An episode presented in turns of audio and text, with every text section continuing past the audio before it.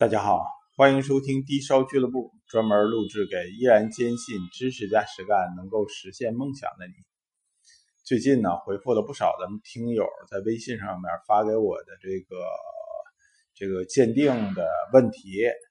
昨天呢，有一位听友让我鉴定两个天珠，这个我简单回复了一下结论啊，但是具体讲这个珠子的新老。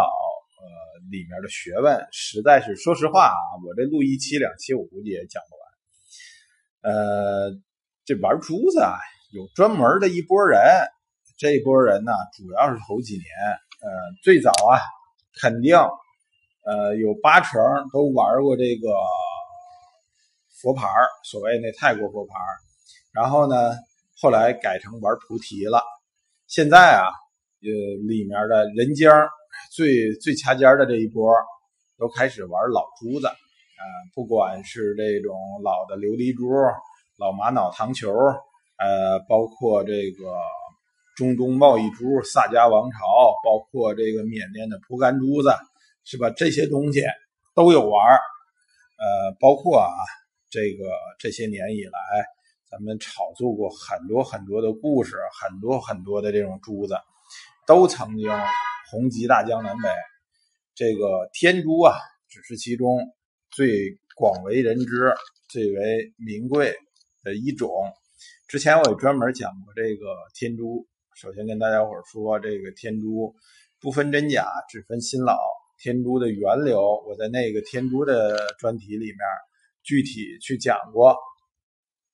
呃，而今天啊，咱们现在看见的这种。所谓的这个天珠，市场上啊，经常成双成对的，这个成串的卖这东西。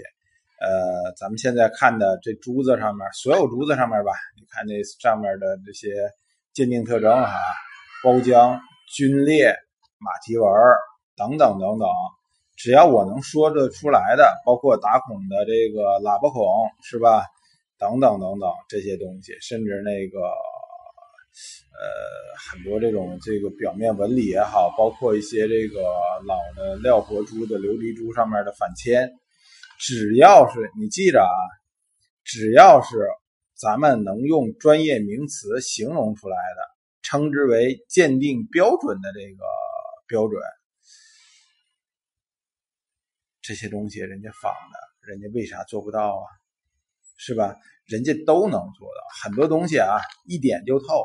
很容易鉴别，包浆就甭提了。包浆你只要拿抛光设备去磨，都能磨得出来，对吧？拿布轮去打，都能打得出来。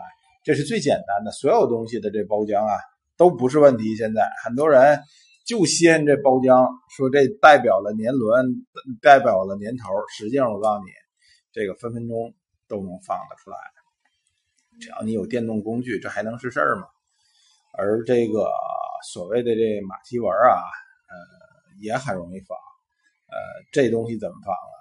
这东西往往是把这些珠子，呃，放在那个水道口或者是滚筒洗衣机这类的东西里面，放一些小个的硬物去来回的磕碰。呃，最好是在那个就是之前我说那机井的那个口上面，然后把这些东西和一些。比它还硬的东西放在一起，呃，每天用这个水去猛冲，这种是效果最为明显突出的。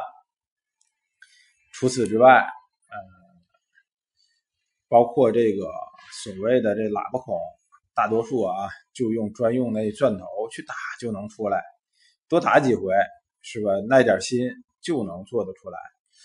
包括这种。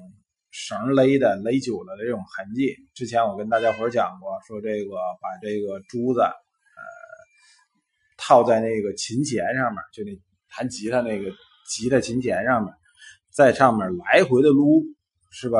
其实这个东西不用来回撸，这个东西特别简单的。台湾人现在已经利用这种这个小工具，拿那种纺轴，是吧？这个把这珠子固定在这个。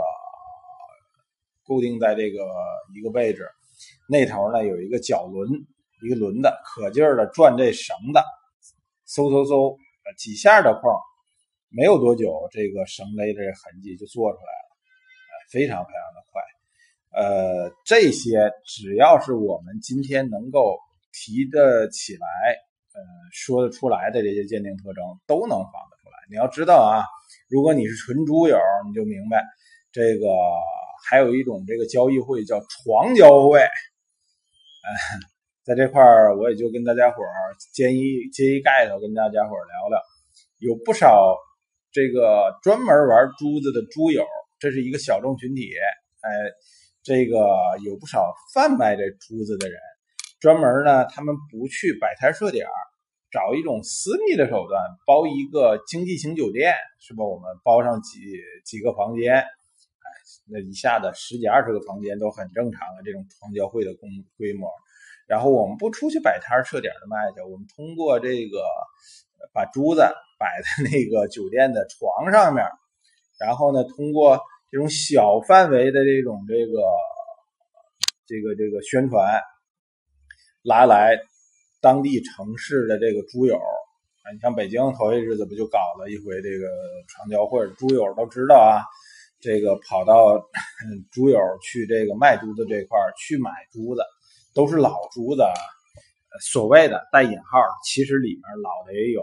新的也有，呃，除了玩珠子的以外，还有印珠。印珠这东西也是，呃，中东波斯一带比较流行的东西。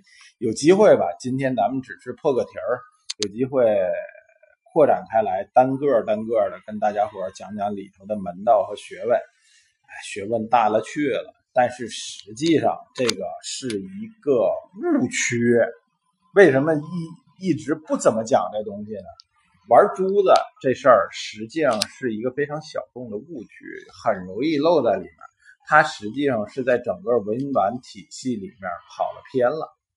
建议大家伙啊，呃，可以研究研究，但是呢，钻到一定程度就可以了，再钻深了就漏点了。好了，这个今天这讲了七分多钟了。谢谢大家的收听。如果你觉得我讲的这东西有点用的话，欢迎大家分享出去，让更多的小伙伴们融入这个文玩珠宝鉴定的这个大熔炉之中。希望大家伙儿吧，呃，别深陷其中，我要人以物易，这才是我的一个根本的目的。再见。